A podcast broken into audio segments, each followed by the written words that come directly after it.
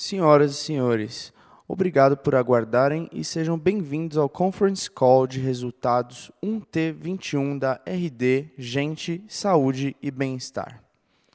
A apresentação pode ser encontrada no site de relações com investidores da RD em ri.rd.com.br,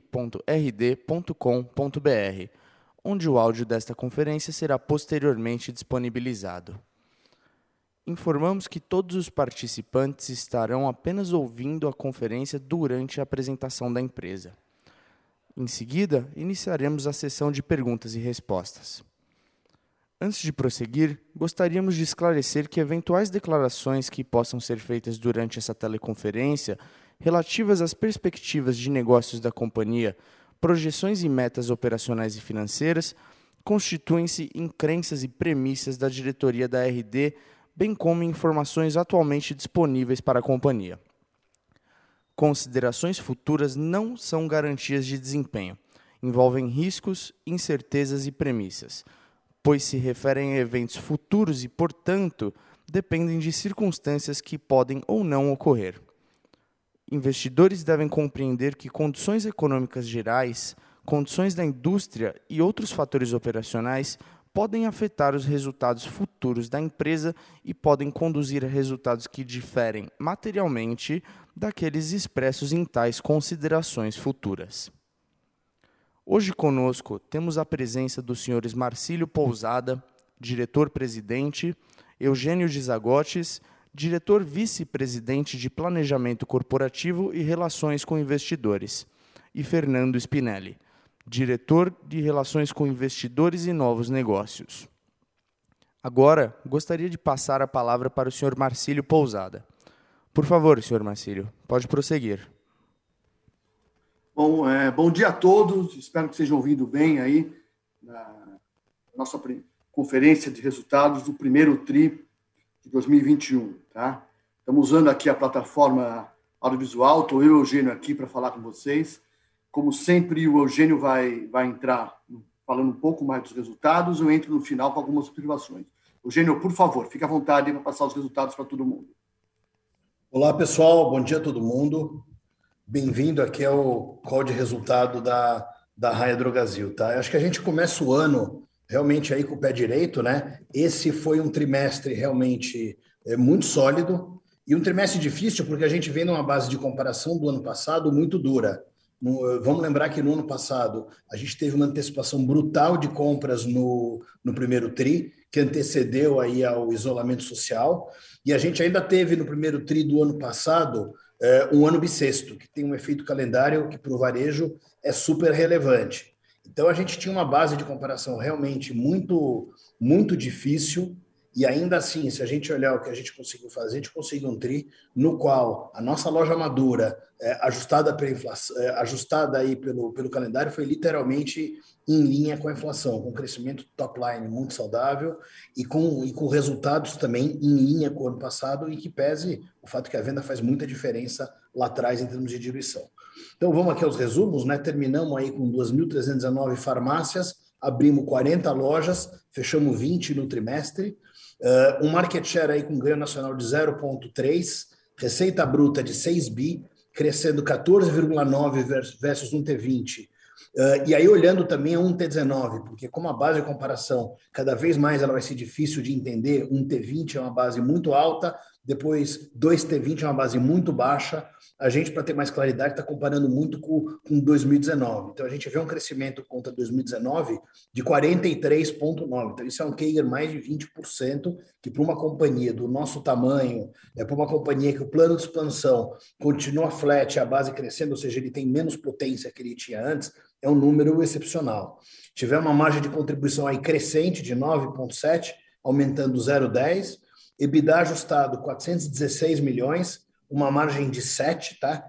Que ficou só 0,10 abaixo do ano anterior, em que pese todo aquele movimento atípico de vendas e o, e o ano bissexto que influenciaram muito, né? Na venda no resultado do ano passado. Lucro líquido com expansão de margem de 0,10, chegando a 3%, tá? 178 milhões.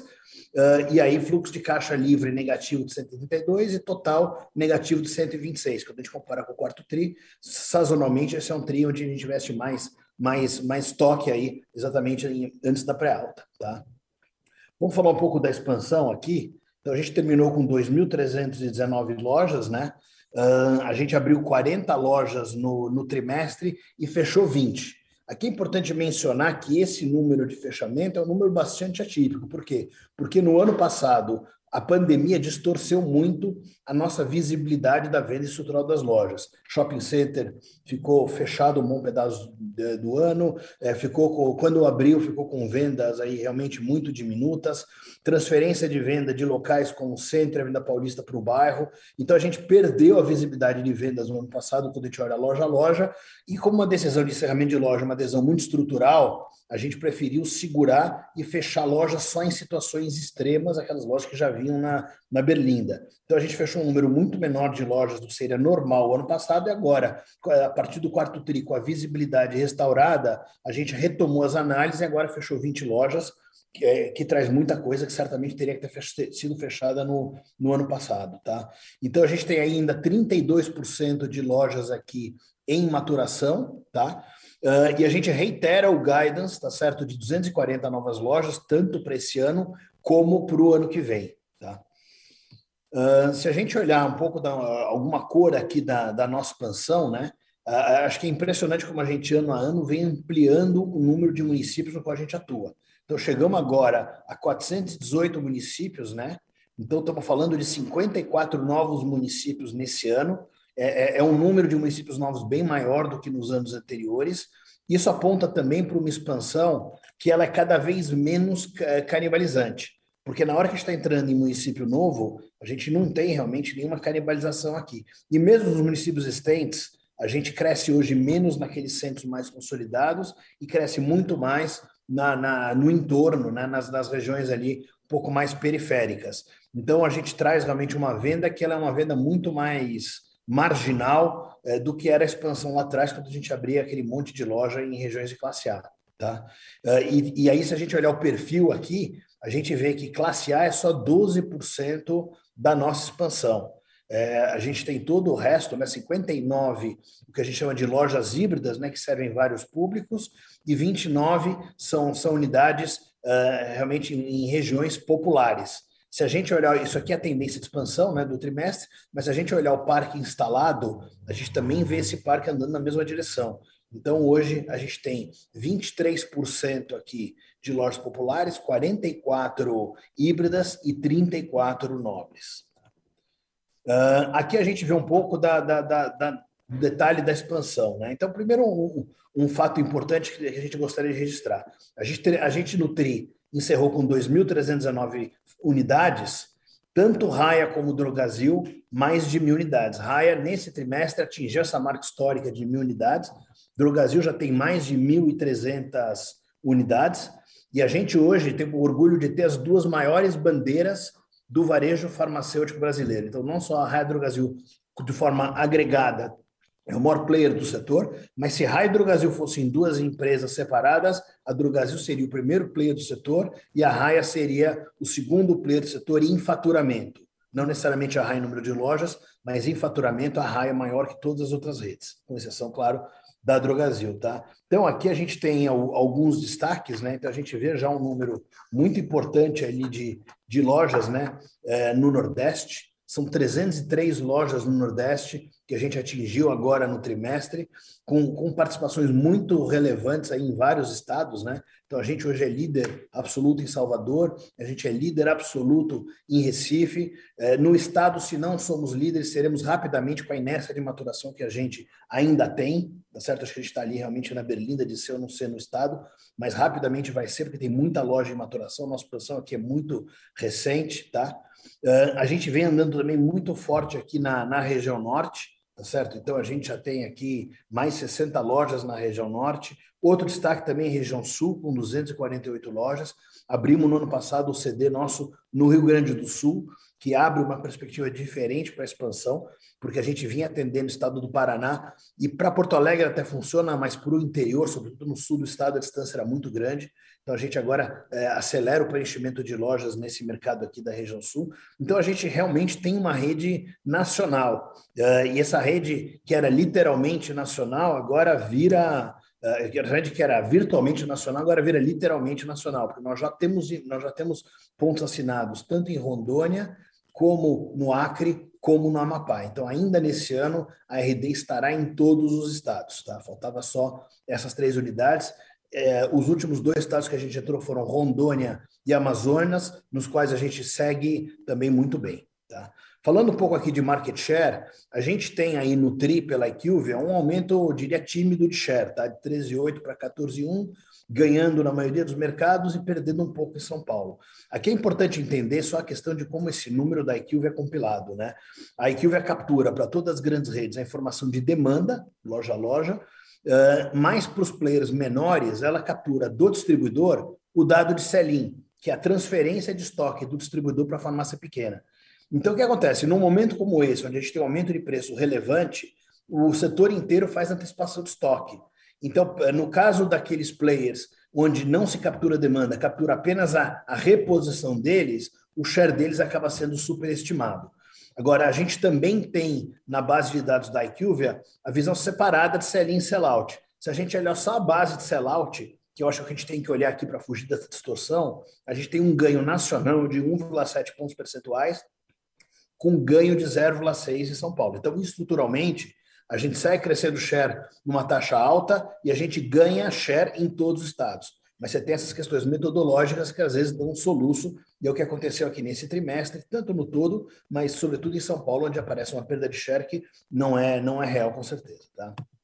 Uh, falando um pouco da receita, né? Acho que o crescimento de receita foi um grande destaque aqui do trimestre. Chegamos a 6 bi quase de receita, 5,980 tá? 5,650 na, no, no, varejo, 329 milhões na Forbil. Então, o, o, o business de varejo cresceu 14,4, 43,5 se a gente comparar com um T19, né? Enquanto a Forbil cresceu 22,6, quase 55% se a gente comparar ali com 2019, né? Uh, se a gente olhar o mix, né, sem dúvida nenhuma, o grande destaque é o OTC, até porque o OTC ele se beneficia dessas categorias mais ligadas à Covid. Então, toda a venda de máscara, toda a venda de testes uh, e álcool gel, etc, etc, etc, está tudo em OTC. Então, o OTC tem um grande pico, tá certo? Perfumaria genérico, um número intermediário e marca aí um número, um número menor, tá? Uh, abrindo aqui o detalhe dos comps, né? Então, e aqui a gente abre, inclusive, abril, exatamente por essa gangorra que a gente tem da nossa base de comparação do ano passado. É, e o próprio fato que a gangorra aconteceu, né? É, esse ano, em termos da pandemia, o timing da segunda onda acabou sendo parecido com o da primeira onda. Né? Então, a gente viu em março é uma antecipação de, de, de lockdown, e em abril, algum lockdown acontecendo, mas na venda foi muito diferente. Então é por isso que a gente já traz o abril aqui, já está fechado. Claro que isso aqui é um número não auditado, é um número preliminar, tá certo? Mas é, é importante para dar referência do, do que aconteceu. Então a gente vê aqui, vamos olhar muito mais na base bianual, né? Porque realmente, é, a gente, se a gente olhar no anual, a gente vê um TRI até que razoável, mas com crescimento menor do que teria sido por causa da base gigantesca aqui do ano passado, uh, e abril aí é um crescimento brutal, porque a gente cresceu só 6% no ano passado. Então vamos focar a partir de agora nessa base bianual. Então, boas notícias, a gente vê um crescimento importante dessa base bianual, trimestre a trimestre. Lembrando que já o quarto TRI foi um TRI praticamente normal de demanda, então esse crescimento do primeiro TRI é um crescimento muito expressivo, e se a gente olhar abril, temos que entender que abril tem um efeito calendário negativo de 1 e 3, então, abril está muito parecido aqui no top line com o primeiro tri, se a gente ajustar aqui a, ao calendário. Estaria tá? falando 42,9 contra 43,9. Se a gente olhar nas minhas lojas, 24,7 no, no trimestre, com 22,3 aqui no mês, né? De novo, esse 22,3 seria 23,6 ajustado a calendário, e na madura, né, aí o número do, do abril é até um pouco melhor que o número do trimestre, né? A gente tem abril aqui de 15.4 ajustado a calendário contra um abril de 15 contra um primeiro tri de 15.1. Agora, de qualquer forma, são números muito expressivos, tá certo? E a gente cresce loja madura uh, na, na, na visão anual, uh, se a gente ajustar o calendário do, do, do primeiro tri, é, o primeiro TRI cresceu literalmente em linha com a, com a inflação, tá certo? Se a gente olhar o, no acumulado aqui de dois anos, você vê que na média é bastante acima da inflação. Então a gente vê a, a demanda acelerando e isso é muito bom. E, esse, e essa segunda onda, não, como, como mostra o Abril, ela não muda o norte aqui de vendas que a gente vinha vindo. Então, não vai ter nesse ano aquele, aquela gangorra que a gente observou no ano passado. Tá bom? Falar um pouco da digitalização da empresa, que acho que é um pilar estratégico fundamental nosso. A gente, a gente tinha chegado no ano passado num pico de 7,6 no segundo TRI, com todo mundo trancado em casa, né? Na medida que a vida voltou ao normal, esse número caiu. Claro que esse 6,4 do quarto TRI ainda é um número bom, porque Óbvio, estamos comparando com o número de 700 que está todo mundo trancado em casa, e o 6 e 4 a vida já estava quase normal. E aí, a hora que a gente vê nesse primeiro TRI, a gente voltou a acelerar e bateu o recorde da companhia em termos de, de penetração digital. E a melhor notícia é que, se a gente olhar o março, o número de março é maior que a média do TRI. E o número de abril também é maior que a média do TRI. Então, a gente está numa inércia de crescimento desse número muito positiva. E isso por que, que ele é importante? A gente não olha o, o digital como um negócio em si. O crescimento do digital não é importante porque nós estamos criando um novo negócio, não é isso. O crescimento digital é importante por quê? Porque o cliente que passa a, a, a se beneficiar da nossa jornada multicanal, é, ele aumenta a frequência de compra e aumenta o spending. A gente estima um aumento de spending para os clientes que digitalizam da ordem de 20%. Então, quanto maior for a penetração do canal digital, mais o cliente vai se fidelizar a gente e mais isso vai agregar na nossa venda loja madura, na, na, na, alavancagem operacional e na criação de valor da empresa. Por isso que o digital é, é ele é super importante para a gente, tá? Então, ótimas notícias aqui. A gente também, isso aqui também é resultado de, de um serviço, né? Acho que muito mais é, muito mais amplo do que era no passado. A gente hoje tem 354 lojas com entrega motorizada contra 72 no primeiro tri do ano passado, né? Então, e mesmo contra o quarto tri, a gente vê que aumentou muito aqui o número de loja com entrega, sem falar que compra e retire, e sem falar também que a entrega de vizinhança, que é feita diretamente por WhatsApp ou celular pelo cliente junto à loja, estão presentes em 100% da nossa operação, tá? Então, quando você combina é, todos esses serviços, nós estamos conseguindo dar uma conveniência é, que o cliente nunca teve e que não existe no mercado, e isso está gerando realmente é, é, é, essa aceleração da digitalização e essa aceleração do comp nosso como um todo. Tá? E por fim, a gente segue crescendo o número de downloads acumulados e estamos batendo, batemos agora no primeiro tri muito perto aqui de 10 milhões de downloads acumulados, tá? Mais de 2 milhões de downloads aqui adicionais sobre o final do ano tá bom? Entrando um pouco aqui de margem bruta, a gente teve aqui um, uma pressão de margem bruta de 20 bips, 0,10 se refere um, a, a, a, ao ajuste a valor presente, que tem a ver com taxa de juro, e 0,10 realmente é, é pressão de investimento em digitalização líquida de outros ganhos, tá? Então, no final, é, não é uma margem distante da margem que a gente tinha, no, seja no ano passado, seja no tri anterior, Ainda é uma margem muito boa, muito saudável, mas é claro, e a gente vem falando isso, que para digitalizar o cliente a gente precisa investir, e é isso que está acontecendo aqui. Mas é, é uma margem parecida, né? E se a gente falar do ciclo, estamos muito parecido com o ano passado, né? Só 0,3 a mais, e claro, bem maior do que o quarto tri, por quê? Porque a gente tem no final de março o aumento de preço, então a gente entra sempre muito estocado no primeiro tri. Então, isso aqui é uma questão sazonal, que tem esse aumento sequencial, e quando a gente olha o fluxo de caixa livre total, claro que contra o quarto TRI a gente consumiu. Se estivesse olhando contra o primeiro TRI do ano passado, últimos 12 meses, aí taria, teria gerado caixa com certeza. Tá? Uh, despesa com vendas, a gente viu uma boa diluição, em que pese a loja madura uh, tenha ficado até um pouco abaixo da inflação, só ficou igual a inflação quando a gente ajusta calendário, a gente ainda assim conseguiu é, diluir despesa de venda de 18,1 para 17,7. Então, entre, uma, entre essa diluição positiva na despesa de vendas e, uma, e alguma pressão no lucro bruto, a gente vê um ganho da margem de contribuição de 0,10. E esse, para a gente, é o grande indicador de, de, de, qualidade da operação, de desempenho das lojas. Por quê? Porque a gente sabe que com a transformação digital, com a criação do marketplace e da plataforma de saúde, nós estamos fazendo investimentos relevantes que pressionam o nosso DNA e vão continuar pressionando. Agora, nós não fazemos de graça, a gente faz isso porque a gente acredita que isso aqui vai criar valor para a companhia e que no futuro aquilo vai ser absorvido. Mas temporalmente, é, pode ter pressão de DNA em alguns momentos. O DNA vem subindo. Agora, quando a gente olha que a margem de contribuição da operação está crescendo, isso é o que dá a saúde estrutural do negócio. Tá? Então, 0,10 de crescimento. Despesa administrativa, como eu falei, 0, 30 bips de crescimento desde o ano passado. Aqui dentro tem 20 bips de, de gastos diretos aqui de digitalização, marketplace saúde. E quando eu falo direto, eu estou falando realmente dos times alocados ali, de desenvolvedor, etc. Eu não estou falando aqui de estrutura de management, por exemplo. Então, tem é, outras é, pressões que não estão nessa conta, como aumento da estrutura, sobretudo quando a gente fala do, do time de gestão, que acaba acontecendo. Então, 30 bips de aumento, é, desse 0,20 realmente está bem direto ali na, na, digitalização. E mesmo com essa pressão de DNA, a gente ficou com o parecido o do ano passado em margem. É uma margem de 7 contra 7,1, tá certo? Um EBITDA de 416 milhões aqui de, de reais. E, de novo, né? Aqui nós estamos falando do momento que teve um pico brutal de vendas, crescimento de 25% de top line pela antecipação de compra e pelo ano bissexto.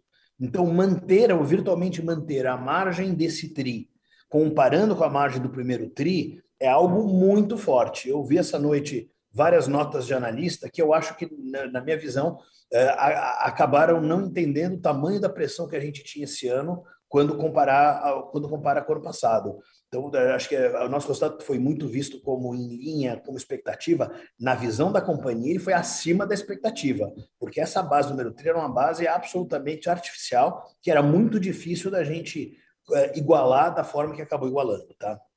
Então, se a gente olhar o Sol Varejo, 7,3 de margem, se a gente olhar Forbril, uma margem de 1,6, 5,4 milhões, que também margem ascendente aqui, tá bom?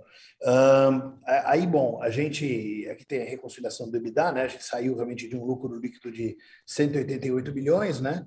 400, 423 de EBITDA, e aí tem uma série aqui de, de, de, de, de movimentos, né? Chega no EBITDA ajustado de 416 milhões. Então, o que a gente vê aqui, os ajustes nesse trimestre, eles acabaram subtraindo do EBITDA. Tem uma série de resultados fiscais aqui não recorrentes de períodos anteriores é, que a gente tirou do resultado. Então, o EBITDA contábil foi de 432 milhões, o EBITDA ajustado, que é o que a gente reporta, de 416 milhões. Tá bom? E aí, um lucro líquido ajustado de 178 milhões, um ganho de margem de 0,10 em relação aí ao, ao primeiro tri do, do ano passado. Tá?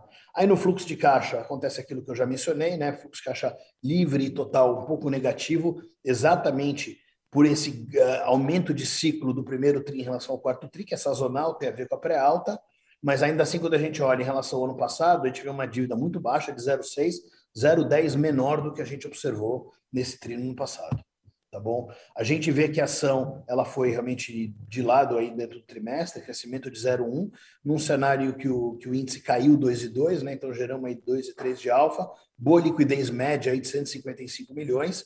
E esse é o número que a gente mostra é, desde o início da fusão e a gente e é legal ver que ele não cai, né? Então, seja, qualquer período que a gente olhar desde o IPO da Raio, desde o IPO da Drogazil, o total shareholder return, ele é, ele é extremamente alto, ali sempre aí de 23% a 26%, e aqui não, não, não vem sendo diferente, tá? Um, e aí eu passo a bola agora para o Marcílio fazer um pouco do, do resumo dele.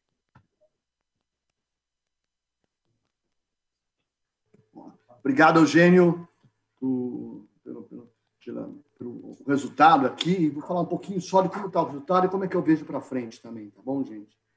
Eu acho que o resultado foi muito bom mesmo, primeiro tri. A gente tinha sempre expectativa, né? Porque essa toda é, essa, essa confusão que o Covid trouxe ao negócio, tudo, como é que esse negócio ia continuar para frente. O primeiro tri foi muito bom, realmente, a despeito do rally que se teve em março de 2020 de vendas, tá? É, é bom sempre olhar esse negócio acumulado, tá?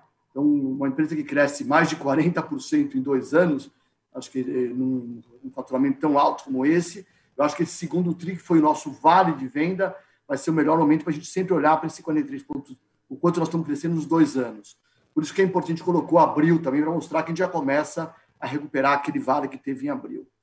A surpresa positiva realmente veio do canal digital. Tá? A gente põe como 7,7% do varejo, mas uma tendência à legislação. E melhor ainda, a gente tem trabalhado muito com o time para melhorar a experiência para o consumidor. A gente tem um objetivo claro de, até o final do ano, ter a melhor experiência do consumidor no mercado varejo farmacêutico no Brasil. Tá? A gente tem fazendo isso com muita força, tanto nos nossos times de squad como no nosso time de operação, para melhorar o, o, o, como esse cliente recebe a mercadoria, como esse cliente consegue comprar nos nossos canais digitais ou até comprar pelo WhatsApp na loja. Tá? Entregar em 354 municípios é um desafio imenso. Provavelmente até o final do ano nós vamos estar nos 425, 430 municípios entregando. E se você olha e compara o nosso share nas grandes centros, nas capitais, é muito maior do que nos municípios. Então, o fato de estarmos tão espalhados assim nos coloca essa penetração um pouco menor de algum player do mercado, tá? Mas o desafio nosso é conseguir ter uma entrega de um serviço tão bom nos meios digitais como a gente tem nas lojas. Fizemos 2 milhões de testes, na verdade, até aqui, tá? Já a gente vem desde o ano passado fazendo teste, a gente liderou o negócio de teste, tinha um share que a Abrafarma desenvolveu para o teste, em vários momentos nosso share da Abrafarma foi muito maior do que o share normal do teste, e para a gente é um orgulho imenso de fazer isso, porque não é só fazer o teste como um negócio comercial para a gente. Fazer o teste é poder ajudar a população nesse momento e nos posicionar na, na cabeça do consumidor como saúde, realmente, como negócio de saúde. A gente foi aprimorando isso, treinando as pessoas melhor e fomos usando a digitalização. Tá? Hoje, já mais de 30% dos testes são agendados pelo celular. O cliente agenda no celular, querendo melhorar essa experiência para realmente trazer o cliente para entender essa experiência digital que nós queremos trazer para ele. E a margem fecha em linha com o primeiro TRI é, é, é, é um desafio imenso fazer isso, principalmente, eu diria, não só pelo calendário favorável, mas também pelo crescimento do canal digital. O canal digital vai trazer margens menores, é lucrativo. A gente deve, eu acho, nós nunca perdemos dinheiro no canal digital, né? Mas ele vai trazer pressão de margem futuro e nós vamos realmente investir para isso. Então, ter uma margem em linha no primeiro TRI de 2020 mesmo crescendo tanto na internet, é muito bom. Então, tivemos sim um resultado muito bom, nos anima muito para o ano. Tá? Qual a expectativa para 2021? Continuar crescendo. De novo, por favor, olhem sempre para o bianual, é importante, né? Abril já cresceu bem, se você olhar o bianual, estamos acima de 40%, isso é muito bom, tá? E continuar focando no crescimento do digital. Pode ter alguma migração do cliente digital de novo para a loja. Nós estamos trabalhando para que isso não aconteça, tá? para que ele seja atendido aonde ele quiser ser atendido, seja na loja pela entrega de vizinhança, seja na loja por compra e retire, por entrega uma hora, quatro horas, ou ele pode agendar para receber no outro dia. A gente quer fazer com que ele realmente consiga entender que ele pode ser atendido pelo celular e a nossa loja é o principal suporte para ele fazer isso. A gente quer crescer mais com essa participação digital. Tivemos aumento de preço primeiro de abril, tá? o aumento de preço ele é bom para esse trimestre, mas realmente nós temos uma pressão de custos na companhia como um todo.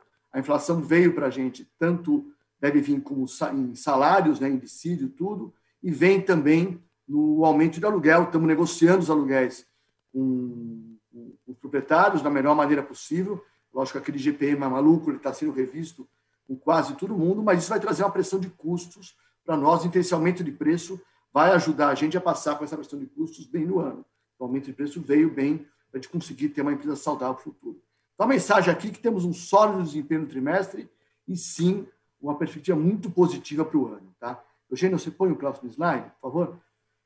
Eu vou tentar trazer aqui para vocês sempre como é que estão os nossos nossas estratégias, o que nós estamos fazendo realmente de novo. Tá? Eu vou falar um pouquinho do marketplace. Tá? Marketplace é uma estratégia nova para a gente, ela tem o principal valor para a gente de, de incremento de sortimento, de poder participar mais da vida do cliente, de poder oferecer mais do que apenas os 13 mil itens que a gente tinha na loja. Então, isso tem muito a ver com a nossa estratégia de, de entregar para o cliente uma ajuda para que ele tenha uma saúde integral. Tá? A gente começou o Marketplace com um piloto na Droga High em novembro de 2020, Fizemos no app em janeiro de 21, o app hoje é mais da metade do nosso negócio digital, então é importante entrar no app, tá? Estamos operando com 84 sellers, 18 mil SKUs, tá? E o número de sellers vem crescendo diariamente, tá? Então, a gente tinha o comecinho do ano que passado, agora começa a entrar e estamos começando a entender como é que faz para cadastrar, preparar, se relacionar com, com o seller, né? O seller está na cara que é um, é um é uma parte super importante nesse ecossistema todo. Ele é um parceiro de negócio da gente. Nós temos que fazer isso o melhor possível, estar perto com ele. Tá? Uma coisa boa que a gente já percebe é que 39% dos pedidos do marketplace possuem produtos de 1P. E ele vai, no nosso negócio, na nossa estratégia, ele vai complementar a nossa farmácia. Ele vai complementar o que a gente não tem na farmácia hoje. A gente não tem uma estratégia de ter um marketplace horizontal com todos os nossos negócios, é ter um marketplace vertical e ter o melhor marketplace de saúde e bem-estar, de beleza do mercado brasileiro. Seja, dominar isso é a nossa ideia aqui. A gente vai continuar construindo essa plataforma ao longo de 2021. Tá? Já temos mais de 150 sellers para entrar agora já. Já temos mais de mil sellers em prospecção. Então, com certeza, esse número vai crescer muito. Acho que esse foco de receber bem esses parceiros de negócio, de cadastrar corretamente, e ter a curadoria, de colocar o item da maneira certa, com a promoção correta, para poder atender o cliente da melhor maneira possível, é, é, é, uma, é uma competência nova que nós estamos criando na empresa e temos certeza que isso vai trazer a melhor experiência para o consumidor quando ele começar a, a, a, comprar realmente no marketplace com muita força. Tá? O mais importante que a gente tem é que a gente tem certeza que no futuro, tanto esses servers estão entrando como o nosso negócio 1P, vai cada vez usar mais as nossas farmácias para poder entregar para o cliente. Então, isso nós vamos conseguir aproximar esse, esse, esse seller, esse vendedor, esse distribuidor de saúde de todos os consumidores do Brasil inteiro. O Eugênio colocou bem aqui, nós já estamos em todos os estados, já temos contratos nos três estados que a gente não abriu loja ainda, que é o Acre, Roraima e Amapá. Então, devemos abrir no próximo trimestre já o Acre e Roraima, e no, no, o Acre e o Amapá, e no outro trimestre, provavelmente, Roraima, e vamos tentar usar essas lojas para ser o hub logístico de todos esses centros de saúde no Brasil. O nosso objetivo aqui é aproximar o estoque de saúde para o cliente, estar tá mais perto do cliente e ele poder usar as nossas lojas, os nossos CDs para poder receber essa mercadoria. Começa a entrar no Brasil agora no terceiro TRI e estamos muito contentes com o negócio. O negócio realmente pode ser uma revolução da maneira com que a gente exercita o nosso propósito, que é de cuidar de perto da saúde e bem-estar das pessoas em todos os meios da vida. Acho que é mais um, um vetor de crescimento para o nosso negócio vem pela frente. Tenho certeza que vou trazendo muito mais novidades para vocês sobre o marketplace no futuro. Quem sabe até começando a aparecer, né, Eugênio, o GMV, de poder mostrar alguma coisa de GMV para vocês já até o final do ano, vocês poderem entender como esse negócio começa a mudar o nosso balanço de futuro também. Tá? Eugênio, você pode dar mais uma página, por favor, aí? Vou falar um pouquinho. A gente fez um, um, um fato relevante, uma mudança importante que aconteceu na governança da companhia. Eu falo um pouquinho dela agora. A gente, a empresa, os acionistas celebraram um novo acordo de acionistas, tá?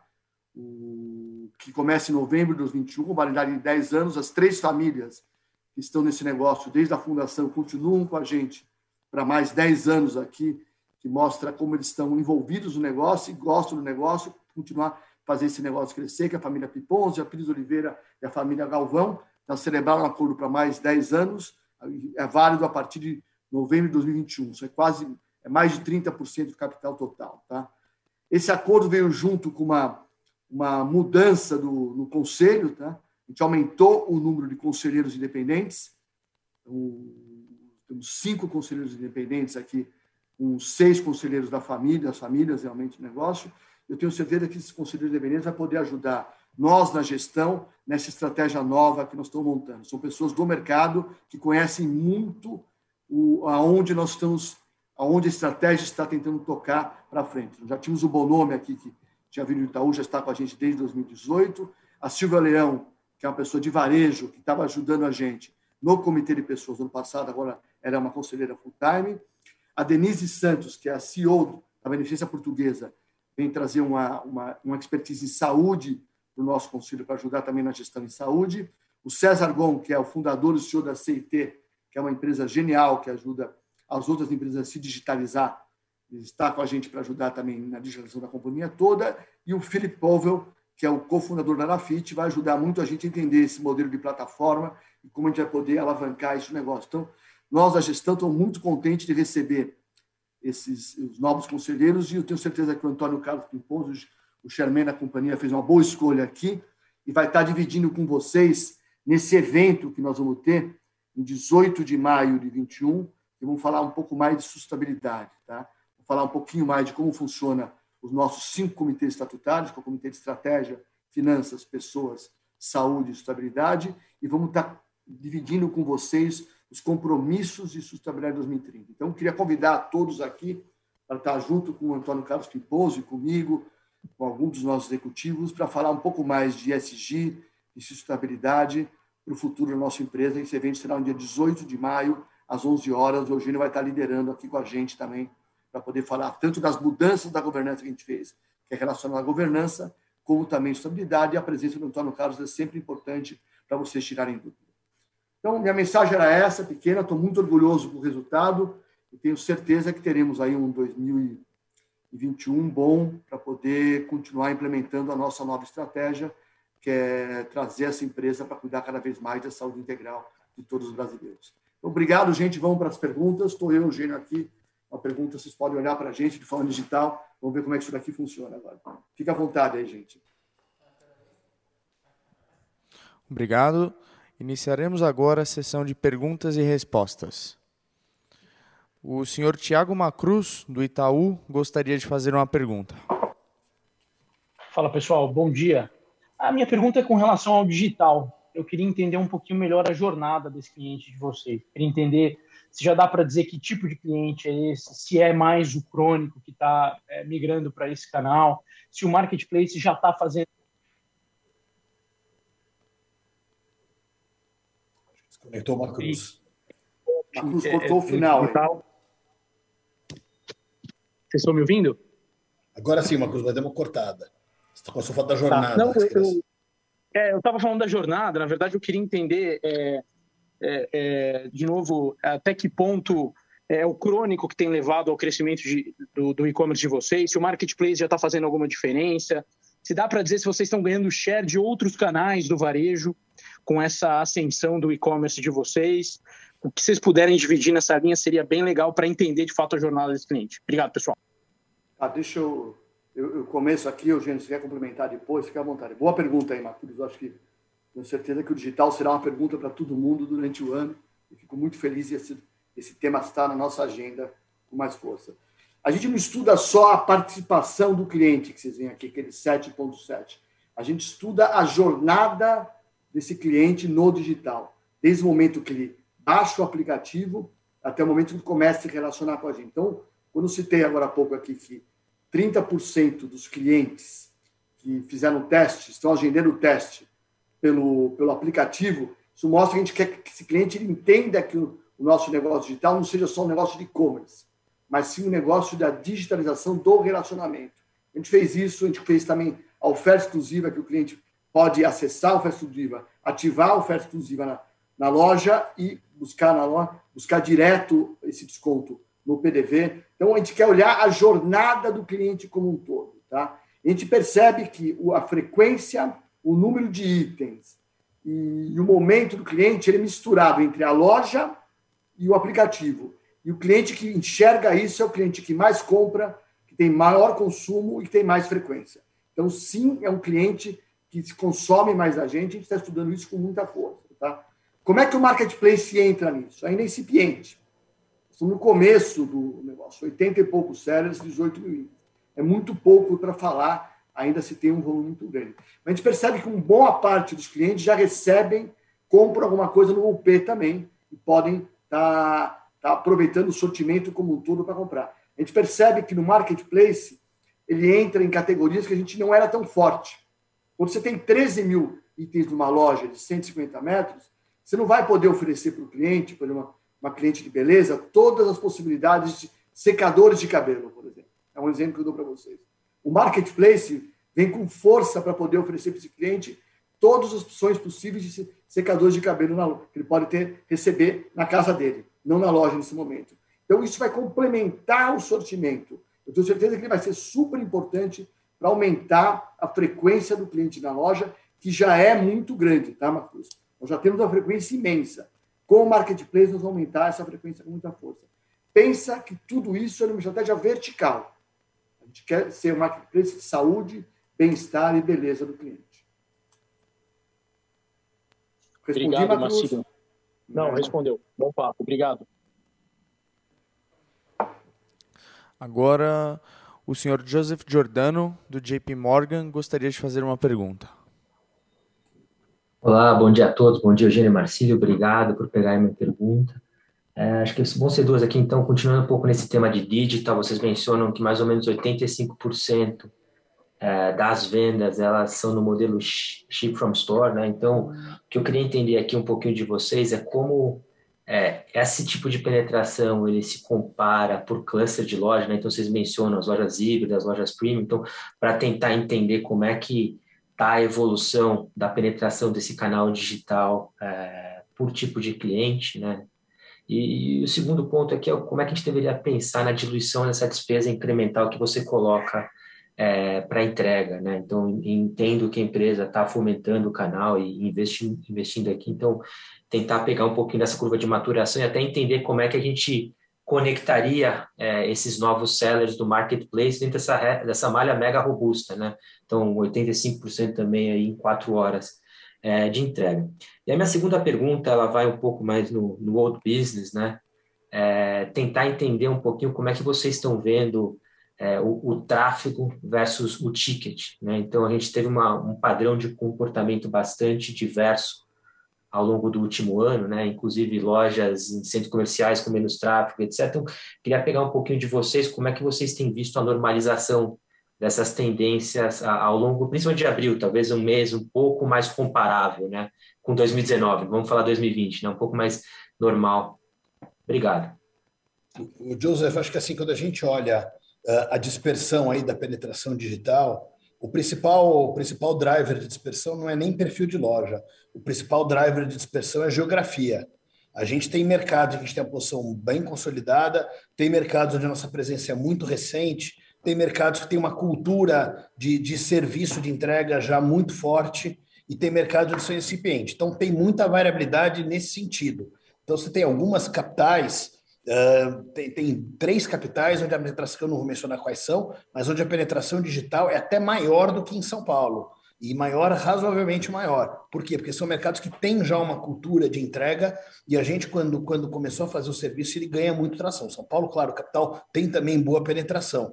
Agora, quando você vai para mercados mais recentes, às vezes mais, mais distantes, essa penetração ainda é menor, porque o serviço é mais recente, mas aos poucos essa penetração, sem dúvida nenhuma, vai, vai crescendo e eu acho que ao longo do tempo essa dispersão ela vai achatar um pouco e a gente isso vai ser um, um driver ali de, de crescimento total. Quando a gente fala da despesa de, de, de do canal, é claro que existe uma despesa de entrega, mas o fato de que é, o compra e retire é o, número, o canal número um do digital ajuda muito. Porque quando um cliente faz compra e retire, ele está usando a estrutura da loja. Não tem um centavo a mais de, de gasto ali. E a gente tem é, o, o, canal número um dentro do digital, sem dúvida nenhuma, compra e retire. A própria entrega de vizinhança, e juntos esses dois canais são mais de metade da venda digital, ela também é um canal que a gente tem muita sinergia, porque a gente usa equipe de loja. Claro que não dá para falar que é gasto zero, porque eventualmente você vai precisar de uma pessoa aqui uma pessoa ali. Mas, mas é um custo muito mais barato do que o custo de uma entrega motorizada. A entrega motorizada é o, é o serviço mais caro realmente para entregar. A gente cobra taxa, mas a taxa não cobre o custo. Mas até o fato de que nós estamos entregando direto da loja né, também é mais barato do que se entregar de um, de um CD é, mais distante. E conforme o adensamento de pedidos vai aumentando, a gente vai conseguindo também mais produtividade. Então, o que a gente gasta hoje em despesa de entrega, uh, líquida de receita de entrega, eu acho que é o menor número que você deve ter no Brasil. Estou falando em termos de 3, 4% da venda. É pouco se a gente comparar o que a maioria dos, dos players gasta, exatamente pelo poder aí desse desse negócio aí de vizinhança que a gente tem. Acho que o grande diferencial nosso é a proximidade do cliente. A loja, no nosso digital, ela não só é a máquina de aquisição de cliente, mas ela é marketing, a, a máquina de onboarding digital do cliente, é onde o cliente aprende que tem o app, é onde ele é incentivado a downloadar, onde ele começa a usar o app, sei lá, para ganhar uns tics, para ganhar uma oferta exclusiva digital, e a partir daí ele vai aproveitar e começar a usar para compra fora da loja. E a loja tem um papel brutal também no, no fulfillment, porque, como você falou, 85% da entrega acontece na loja ou parte da loja. Isso é uma coisa que só quem tem essa capilaridade de mais de 3 mil, mais de 2.300 lojas e só quem tem 90% da classe A a um quilômetro e meio de distância consegue fazer com essa, com essa eficiência. E por fim, quando você fala de, de tráfego e ticket, a gente viu na pandemia o tráfego caindo bem e o ticket subindo muito. Aos poucos, a gente foi vendo o movimento normalizando.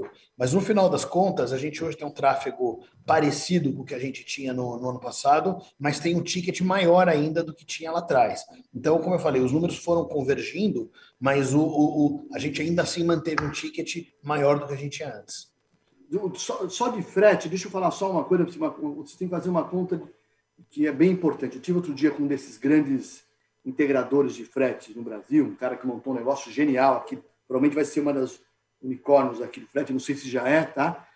Que ele está montando esses dark CDs dos centros aqui, CDs pequenos, ele recebe no CD grande, manda tudo para o CD pequeno e lá ele distribui nos bairros, né?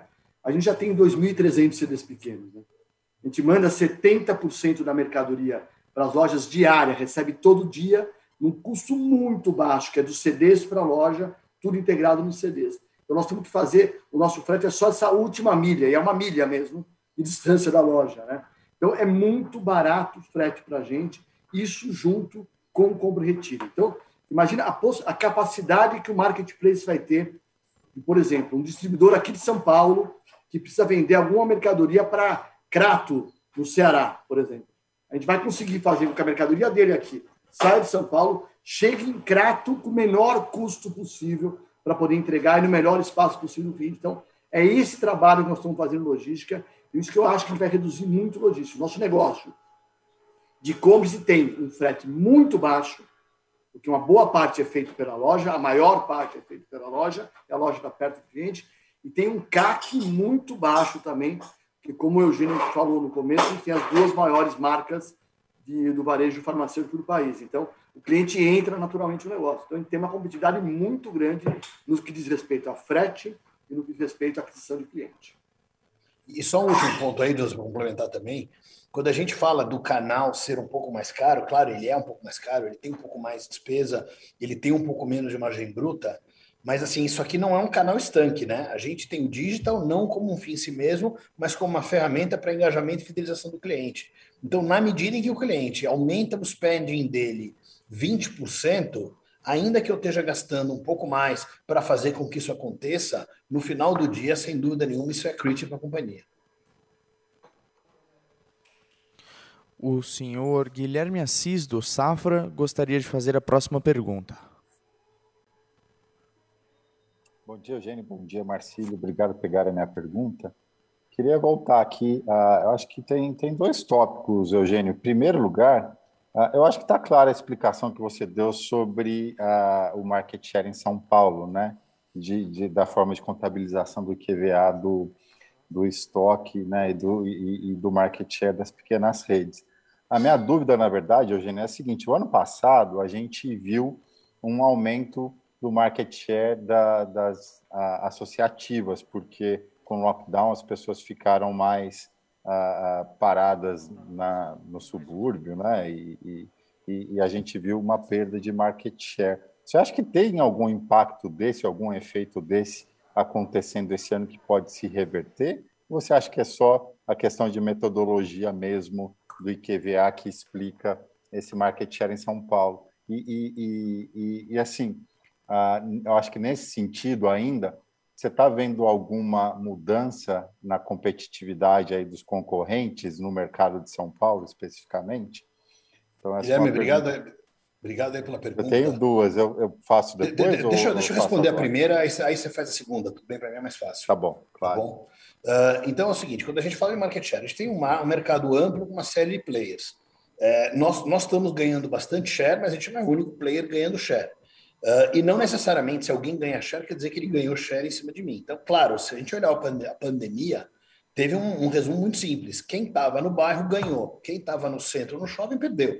Simples assim. E o e associativismo se, se beneficiou porque não tem loja no shopping e tem muito menos loja no centro. Estão realmente no bairro, o bairro se fortaleceu. Para a gente também, as lojas de bairro fortaleceram, as lojas de centro, durante a pandemia, acabaram perdendo. E aos poucos, acho que as coisas foram voltando mais perto do normal, mas ainda hoje a Avenida Paulista não é normal e ainda hoje acho que o bairro continua mais forte. Então, o associativismo foi bem, não tem dúvida nenhuma, mas eu não acho que ele foi bem em cima da gente. A gente, desde que a gente fez aquele repulsionamento de preços há, há, uns três anos atrás, que a gente colocou, começou a colocar um mix mais popular de genérico, mas a gente ficou muito competitivo. A gente via que quando o associativismo, é, de vez em quando, abria a loja perto da gente, isso, isso acabou. Então, o, associativismo continua tendo a vida dele, mas ele percebe que a vida dele é mais fácil longe da Hydrogasil. Então, eu não correlaciono de jeito nenhum a performance boa que eles tiveram a nós. Eu acho que, se você olhar o mercado, o RD cresce muito, tem uma ou outra rede grande que cresce razoável, muita rede não crescendo e o associativismo crescendo. Mas nós não estamos diretamente relacionados um ao outro. Tá bom, tá claro, Eugênio.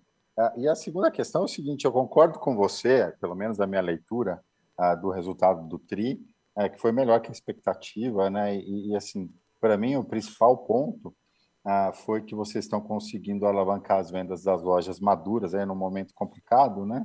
Acho que essa situação fica difícil de ler, mas acho que vocês ajudaram aí mostrando o, o composto de dois anos de crescimento, então ah, e, e, isso está trazendo uma boa alavancagem operacional para o negócio, talvez mais do que, pelo menos eu estava esperando, e eu acho que um pouco, ah, em virtude do discurso um pouco mais uh, cauteloso de vocês, porque vocês sabem dos investimentos que estão fazendo na infraestrutura aí para o Health Hub, né, e para a digitalização e para o e-commerce, mas a minha sensação, pelo menos, Eugênio, é que uh, essa alavancagem operacional, essa melhor performance, pode, na verdade, uh, neutralizar esse impacto de margem que eu estava esperando, né, esse peso dos investimentos.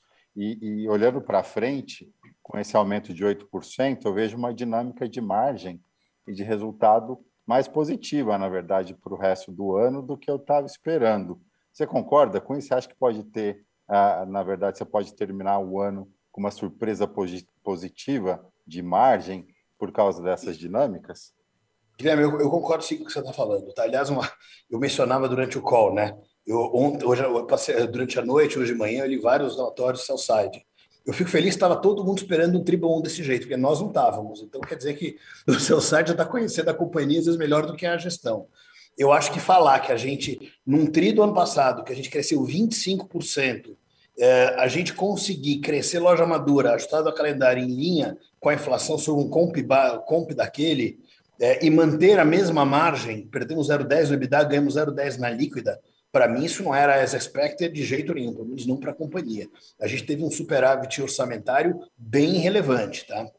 E você tem razão. A hora que a gente olha essa inércia de crescimento que a gente traz, a gente, sem dúvida, vê uma aceleração apertando e tem investimento em DNA, mas teve um aumento de preço que ajuda a compensar isso. Hoje, acho que a gente tem uma, uma, uma perspectiva para o ano mais positiva do que a gente tinha. Acho que, pese esses investimentos que nós estamos fazendo em DNA, estrutura, o lançamento dos novos negócios, eu acho que a gente tem uma boa chance aí de manter margem ou talvez até, quem sabe, de crescer um pouco.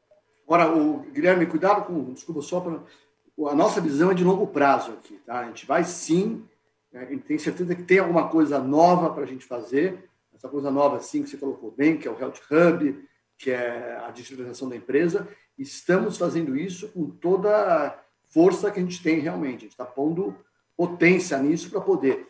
Como eu falei na minha parte aqui do, da experiência digital, por exemplo, a gente, tem, a gente, a gente é maluco de olhar os nossos serviços nas lojas. Né?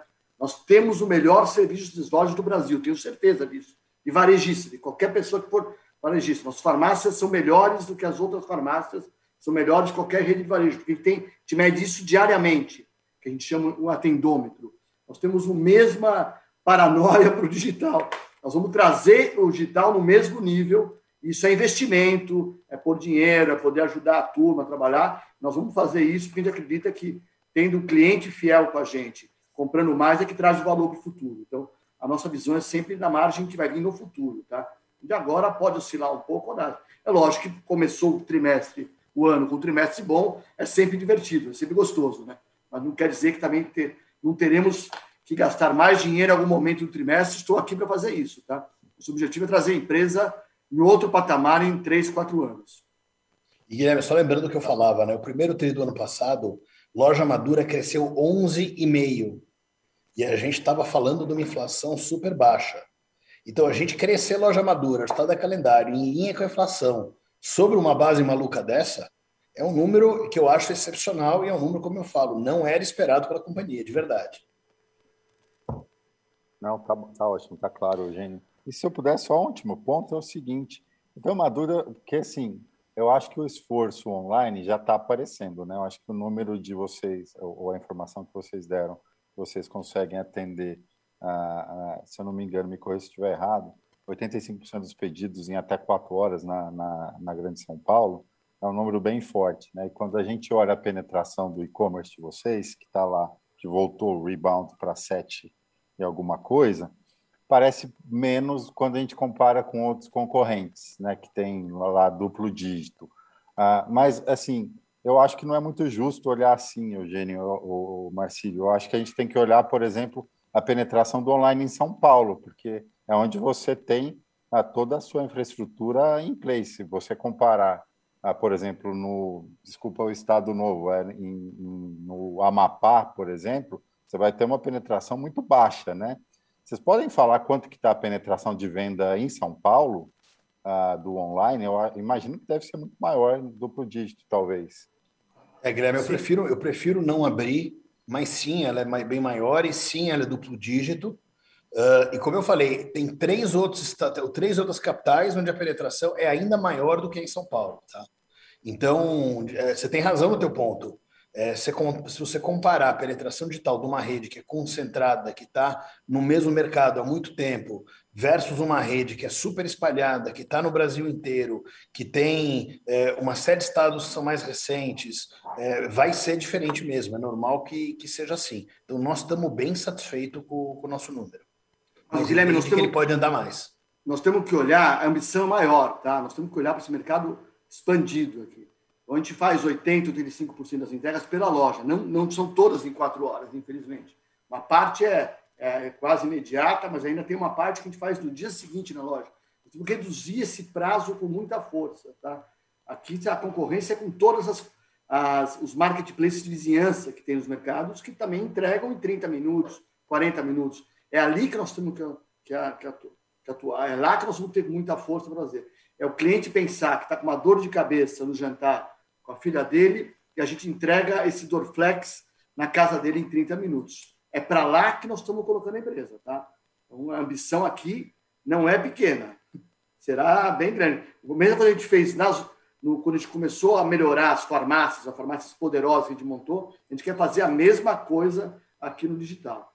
Então, esse duplo dígito em São Paulo, tudo são números que a gente olha. Eu prefiro olhar o, tem um número muito mais legal que a gente não abre aqui, é quanto, qual por cento de cliente digitalizado.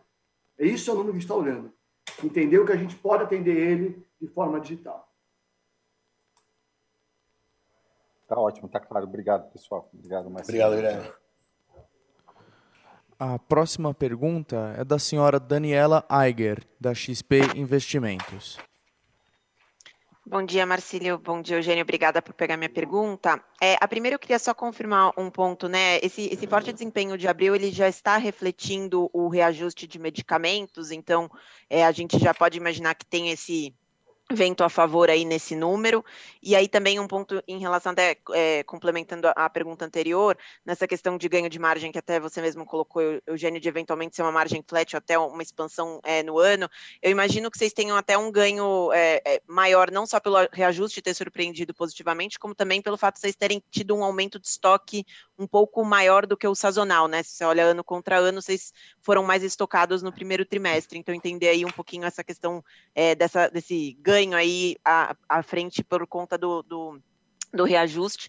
É, e aí, em relação à dinâmica de margem, pensando de um, de um outro lado, né, é, vocês tiveram de fato uma penetração digital né, excepcional. É, você comentou que abriu até está acima disso, então a dinâmica ainda continua crescente. Entender como que vocês veem, né, se é que tem um nível meio ótimo de penetração do digital, que vocês talvez desacelerem um pouco esse nível de investimento em, em promoções e, e, competitividade no canal, é, até por conta né, de que vocês estão tendo, um, de certa forma, um efeito efeito mix jogando a favor também para compensar esses investimentos, né? Porque margem, é, remédios de marca têm caído em, em relação à participação da receita e até ver com vocês se vocês entendem que isso é um pouco um reflexo desse momento de pandemia que, que por mais né, que as pessoas é, estão voltando ao normal, talvez não estejam fazendo suas cirurgias como faziam, enfim, então se vocês é, pensam um pouquinho é, que isso pode voltar de uma forma um pouco negativa, né, jogando é, contra vocês.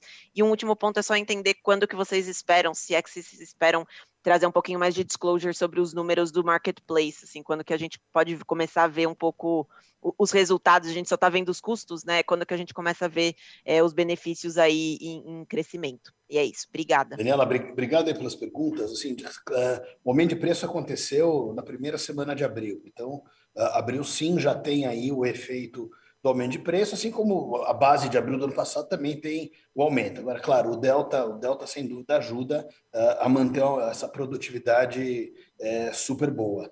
Em relação à questão de estoque, no nosso negócio, o grande ganho sobre estoque é aquele estoque que ele já está estruturalmente no negócio. Então, se olhar o estoque da loja, o estoque do CD que a gente opera, esse é 80%, 90% do ganho, tá? O, o, o, que a gente fala do aumento do estoque é a cerejinha em cima do bolo, é dado mais 10, 15, 20%. Então, é, ele pode ser um pouquinho maior a cerejinha do bolo do que do, do, do ano passado, mas eu não, não, acho que em termos de nível de estocagem é tão diferente assim. O aumento sim é diferente, claro. Ele, ele, ele ajuda com certeza uh, em relação à margem bruta, sobretudo agora na pré-alta, sobretudo no segundo tri. Uh, em relação ao digital, nós não temos ainda um target de onde a gente quer chegar. O que a gente entende é que a digitalização do cliente uh, é um motor não só do, da nova farmácia, uh, de toda a multicanalidade que a gente está fazendo e falando, mas ela é o motor dos novos negócios que a gente está criando, são totalmente digitais. O marketplace é 100% digital, a plataforma de saúde é 100% digital. Então, é com a nova farmácia que a gente faz o onboard digital desse cliente e vai conseguir alimentar esses novos negócios com o cliente digitalizado. Então, assim, nós não temos um número mágico, mas eu não acho que nós estamos perto do ponto de, ah, não, estamos felizes, está estável, vamos parar. Não, a gente tem muita ambição e vai seguir investindo muito forte na digitalização, porque isso é transformador para a empresa, no próprio negócio do farma, na medida em que esse cliente acaba gastando 20% a mais em média, mas ele gera essa demanda que os outros, da qual os outros negócios vão se alimentar. Então, sem digitalização do cliente, não existe marketplace e não existe plataforma de saúde. Então, nós estamos muito longe de achar que está satisfeito em termos de penetração digital. Acho que a gente ainda vai elevar ela bastante e vai seguir e vai seguir investindo nela. Em relação ao marketplace, em algum momento sim nós vamos começar a dar número regularmente, mas o marketplace ele ainda é extremamente incipiente. Ele começou final do ano passado. Nós temos ainda uma bandeira única no marketplace que é Raia. A Drogazil, como está passando por uma, uma, mudança de versão do Magento, a gente decidiu não fazer as duas coisas ao mesmo tempo. A Drogazil deve receber o marketplace a partir do terceiro TRI. Então, nós estamos no ano de praticamente soft launch. É, estamos estabilizando os processos, estamos colocando um monte de seller para dentro, mas, mas tem desafios ainda. A gente tem que monitorar a qualidade de entrega desses sellers, a gente tem que ativar esses sellers, porque não basta colocar ele para dentro. Então, esse ano, certamente, ele é um ano de aprendizado. Uh, em algum momento para frente, onde a gente começar a entender que, que, que, o marketplace já é realmente um negócio e não é ainda um soft opening, aí a gente começa a dar mais dados do, de GMV regularmente. O Daniela, só ajudando aqui, eu acho eu não olharia para vocês, sei que é difícil para vocês fazerem isso também, penetração, essas coisas. tudo isso que a gente está fazendo é para aumentar o, o, consumo do consumidor, é aumentar o lifetime value do consumidor com a gente. Ele ter mais frequência, ele poder ter mais aderência de tratamento, ele ter uma vida mais saudável. Tudo que nós estamos fazendo é pensando nisso. Tá? A longevidade da população vem a favor do nosso negócio. Se eu conseguir fazer esse cliente mais perto do nosso negócio, por causa da digitalização, por causa do Health Hub, por causa da loja estar tá perto deles, nós só temos a ganhar com isso. Então, não olha tanto aonde vai ter o nível ótimo de digitação. Para mim, o nível ótimo de digitação seria 100% dos clientes poderem comprar, tanto no digital como na loja. É uma escolha do cliente. Esse é o nível ótimo que nós vamos buscar como empresa. Tá? Na minha cabeça, todos os clientes vão usar alguma plataforma digital para se relacionar com a gente em algum momento. E essa empresa tem que estar pronta. Então, todas as mudanças que estamos fazendo, investimento agora, é pensando nisso. O cliente, nossa visão, nós temos que estar pronto para atender ele full digital, da mesma qualidade que a gente faz na loja hoje. Esse é o desafio da empresa. Tá? Então, e o marketplace é a mesma coisa. Como é? O que é o marketplace? O marketplace é poder. O cliente comprava dois, três itens da gente, vai poder comprar quatro, cinco, seis itens da gente de saúde dele, vai precisar, a gente não tinha para oferecer. Então, se aumenta a capacidade de ter relacionamento com esse cliente e fomenta os pequenos negócios que a gente pode ajudar eles a distribuir isso no Brasil inteiro. Tá? Mas o principal valor para a gente é aumentar o, o LTV do cliente. É nisso que a gente trabalha. Aqui. Não é penetração na internet. Nosso negócio é LTV, é ver quanto esse cliente pode consumir mais e quanto a gente pode participar mais da saúde dele, melhorar a vida dele. Ok, Daniela? E se eu puder só fazer uma última, é, é, tá tendo muita discussão, né, muita notícia sobre essa questão do reajuste de medicamentos, né, no projeto de lei, hoje teve mais uma. É, qual, qual é a cabeça de vocês? Porque parece uma coisa super difícil de você voltar atrás, né? Como que vocês estão vendo essa, entre aspas, incerteza? Eu acho que até por isso, talvez, o setor, né, os papéis do setor não reagiram tão positivamente com, com essa informação, né, dado o impacto que, que tende a ser bastante relevante para o resultado de todos vocês. Então, só se vocês puderem passar um pouquinho como vocês estão vendo esse, esse risco, se é que ele existe. Daniela, eu prefiro não especular nessa, nessa questão regulatória. O que eu digo é o seguinte: não basta aprovar uma lei no Senado. Você tem que aprovar no Senado, você tem que aprovar na Câmara, tem que sancionar, ela tem que ser constitucional. Então, acho que tem uma série de coisas. A gente hoje não trabalha com a perspectiva de que isso, de que isso mude, mas como nós falamos, nós estamos no setor regulado, então a gente tem que estar atento ao que acontece. Excelente, obrigada. Parabéns pelo resultado, Obrigado. pessoal. Valeu. A próxima pergunta é da senhora Irma Sgars, do Goldman Sachs. Olá, bom, bom dia, um, parabéns pelo resultado. como vocês um, falaram, o Marketplace vai permitir para vocês atingirem mais profundidade em algumas categorias que tradicionalmente na loja estão um pouco mais difíceis para serem explorados. Agora, o digital também baixa as barreiras de entrada para novas marcas. A minha pergunta aqui são talvez duas perguntas. Por um lado, vocês já estão vendo isso acontecer, que tem novas marcas, talvez marcas como a gente chama em inglês DTC, né?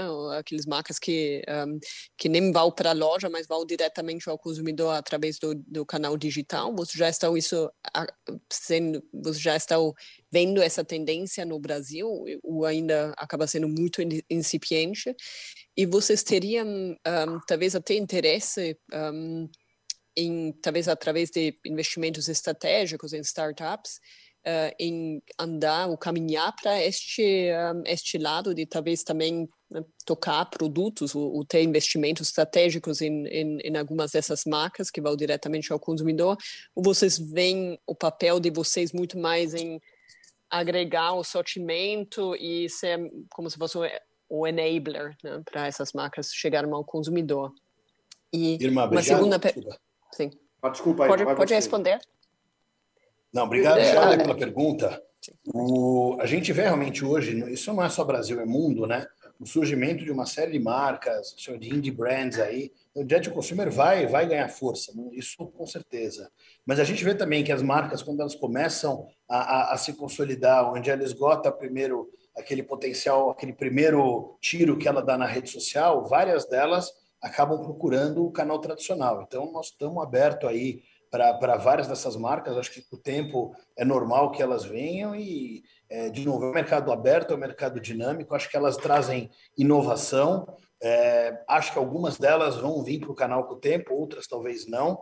Uh, nós temos hoje uma unidade de negócio de, de, de, de RD Ventures, né, de Corporate Venture Capital. Uh, a gente analisa sim poder fazer alguma coisa. Não, se a gente achar uma marca que faça sentido, que tenha o fit que a gente quer, que tenha custo, que a gente acha que tenha sinergia, a gente pode perfeitamente poder investir uma marca dessa. Não é, não é algo que eu te digo que vai acontecer com 100%, mas sem dúvida nenhuma a gente não descarta essa possibilidade. Eu, Irma, só, só eu, eu, eu, não concordo que a gente tem o digital tem barreira de entrada pequena. Pelo contrário, acho que tem barreira de entrada imensa. Nós temos nosso digital não é um digital normal que eu vou para a internet e abro uma loja. O digital está junto com 2.300 lojas e junto com marcas centenárias de bom atendimento aos clientes. Só isso já é uma barreira de entrada imensa. Né? Quem vai conseguir entregar no Brasil inteiro o que nós estamos se propondo a fazer para poder entregar esse, esse seller do marketplace ou mesmo nossos produtos rápido na, na, na, casa do cliente. Quem precisa de um medicamento, alguma coisa de saúde, não pode receber em 3, 4, 5 dias. Vai ter que receber no momento mais curto possível e só quem tem 2.300 lojas espalhadas em todos os estados do Brasil vai poder ajudar o consumidor a fazer isso. Então, eu acho que por si só é uma barreira de entrada imensa para fazer. Nós temos que ser exitosos em fazer isso bem feito. É isso que temos que fazer poder aumentar o relacionamento com esse cliente. Tá? Então, aquele Sim. digital do passado, que é o e-commerce, com o CDzão lá montado, vou ter três CDs, esse, para mim, tem um problema. Ele vai ter sempre dificuldade de, de, de, concorrer com uma empresa que nem a nossa ou que nem de outros players de varejo que também faz bem a omnicanalidade. Perfeito, concordo. Eu, a minha pergunta era mais para as marcas chegarem no consumidor. Um, vocês acabam sendo até trazendo essa plataforma, né, para lançar uma marca e trazer através de maior velocidade ao consumidor. Tem, é uma grande discussão, mas um, você ainda tem que tem, tem que chegar na. É, é, é podemos ajudar eles. É. Não, e a logística Sim, no Brasil, exato, ela é bem mais difícil que nos Estados Unidos, né?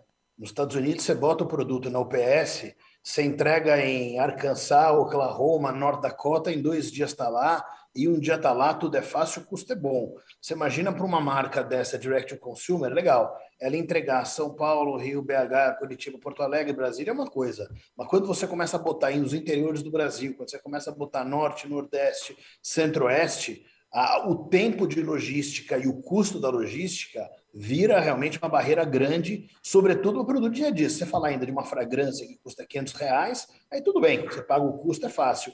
Mas se quiser comprar um shampoo que custa 70, 80, 90, como essas marcas custam, o custo de entrega pode ser muito pesado. E o tempo de entrega pode atrapalhar muito. Então, eu acho que tem uma fase inicial de expansão dessas marcas, que elas vão fazer a logística própria, São Paulo e Rio, mas acho que as marcas que tiverem sucesso, eu acho que elas vão querer vir para o varejo e a gente resolve o problema dessa logística para eles em, em, plano nacional.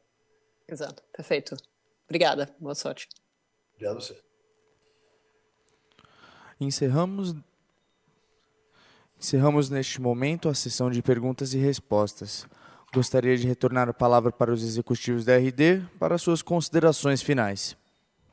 Bom, pessoal, obrigado aí a todos aí pela presença no call de resultado. Eu queria só fazer um resumo um pouco do, do, do que a gente falou aqui, né? Como eu falei, esse é um tri uh, que, na minha visão, ele foi muito bom, muito sólido e sobre uma base de comparação muito difícil. E para a gente, pelo menos, acho que foi um desempenho que surpreendeu, porque crescer loja madura em linha com a inflação sobre a base de comparação que a gente tinha no Miltri não é brincadeira. Isso acho que evidencia um pouco do estágio que a empresa está, não só da maturidade do varejo, que vocês já sabem, já conhecem, mas inclusive do digital. É esse crescimento de digitalização, esse movimento de, de, de aumentar engajamento de cliente, aumentar spend de cliente, que está dando essa sustentação de crescimento de venda na loja madura que a gente está vendo. Então é na loja, é fora da loja, mas é muito mais fidelização, frequência e engajamento com, com os clientes. A gente segue avançando aí no, nessa estratégia de digitalização, eu acho que ela é absolutamente transformacional para a companhia. O que a gente começa a ver hoje é o benefício da, da, da digitalização do core, que é a nova farmácia. Então, realmente, na hora da pandemia, toda a agenda de saúde andou muito rápido, estamos fazendo aí milhões de exames, é, conseguimos acelerar muito a penetração digital e isso está trazendo aumento de spend, aumento de frequência e está dando sustentação para a venda loja madura. Agora, a gente ainda não viu o que vai acontecer na, na, medida em que a gente for trazendo esse cliente que se digitalizou pela nova farmácia, em que ele começa de verdade a usar o marketplace e que ele começa de verdade a usar a plataforma de saúde. Marketplace está aí no estágio inicial, como eu falei, numa só bandeira, anda bem, mas tem muita coisa para fazer. Não é nesse ano que ele vai fazer que ele vai fazer a diferença. Uh, e a plataforma de saúde a gente sequer lançou, mas deve lançar com certeza nesse ano ainda, pelo menos o, o, uma versão inicial do, do dessa plataforma. E a gente olha isso de uma é, assim, a beleza desse, desse conjunto. É claro, acho que cada um deles vai ter seu PNL individual, mas a beleza é a sinergia entre esses negócios todos, né? É esse cliente que entrou pela nova farmácia, que se digitalizou, que virou omnichannel, que uh, vai descobrir automaticamente dentro do app que a gente tem muito mais variedade, vai começar a comprar no marketplace sem nem precisar saber que a gente é um marketplace. Acho que primeiro ele vai comprar, depois ele vai descobrir que a gente é um marketplace, que tem outros sellers, e aos poucos isso vai aumentar a frequência. Esse cliente vai experimentar a plataforma, ele vai se engajar na plataforma, a plataforma vai ajudar ele com aderência ao tratamento, vai ajudar ele a comer melhor, se exercitar, dormir melhor, e com tudo isso ele vai usar muito mais o app, e com tudo isso, ao usar muito mais o app, ele também vai comprar mais do marketplace e ele também vai comprar mais do varejo. Então, é, é, é assim, é, esses ativos, é muito mais do que o que cada um traz à mesa individualmente, a sinergia deles é brutal. E essa sinergia, o que, que é? É basicamente aumento do lifetime value. A gente está falando de ter o mesmo cliente se relacionando com a gente com muito mais frequência, comprando muito mais coisas uh, e gerando um spending e uma fidelidade muito maior. Então, é um, é, é um ciclo muito positivo que eu acho que, é, com o tempo, ele absolutamente pode ser transformador para a companhia. Então, essa é todo o foco da nossa gestão. Claro que a gente administra o curto prazo da melhor forma possível, estamos felizes com o início do ano, acho que tem boa perspectiva aí para o ano, mas o importante não é o ano, gente, o importante não é o TRI. O importante é, é, o que a gente consegue construir no longo prazo na hora que a gente combina todos os ativos. Esses três negócios, alavancados por 2.300 lojas físicas, alavancados por, é, atendendo a 40 milhões de clientes, com uma proximidade de, de, de ter 90% da classe A a uma milha das nossas lojas, uh, e, e, e com, com, com, um nível de serviço, com uma experiência que cada vez vai ser melhor, dado os investimentos que a gente está fazendo em digitalização, times ágeis, ouvir o cliente. Então, acho que nós estamos falando de um novo ciclo da companhia. É um ciclo de muitos desafios, não é um ciclo de fácil execução, mas acho que se a gente acertar a mão aqui, a gente acredita muito nisso, ele vai transformar a companhia em todos os aspectos. E a gente acha que, sem dúvida nenhuma, o melhor está pela frente. Então, agradeço a todos aí pela presença e estamos aí à disposição de vocês no dia a dia. Obrigado, pessoal.